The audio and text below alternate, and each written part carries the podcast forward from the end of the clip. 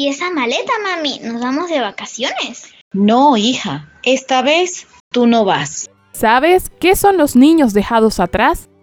De acuerdo con Secodat, el 15,4% de los migrantes venezolanos ha dejado a sus hijos en Venezuela. Esto quiere decir que cerca de 800.000 niños, niñas y adolescentes permanecen en Venezuela sin el cuidado de uno de sus padres o ambos. Algunos de ellos están al cuidado de tíos, abuelos, primos u otros familiares, incluso vecinos, pero en casos más graves sus cuidadores son sus propios hermanos, también menores de edad.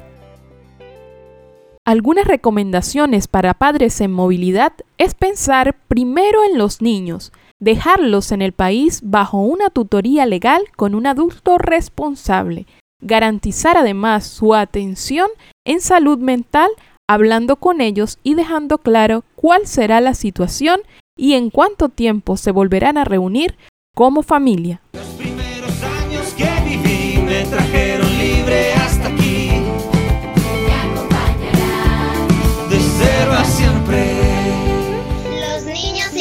tenemos derecho a crecer junto a nuestra familia. Los Niños del Éxodo es una producción de Andrea Leal para Entre Parceros y Panas.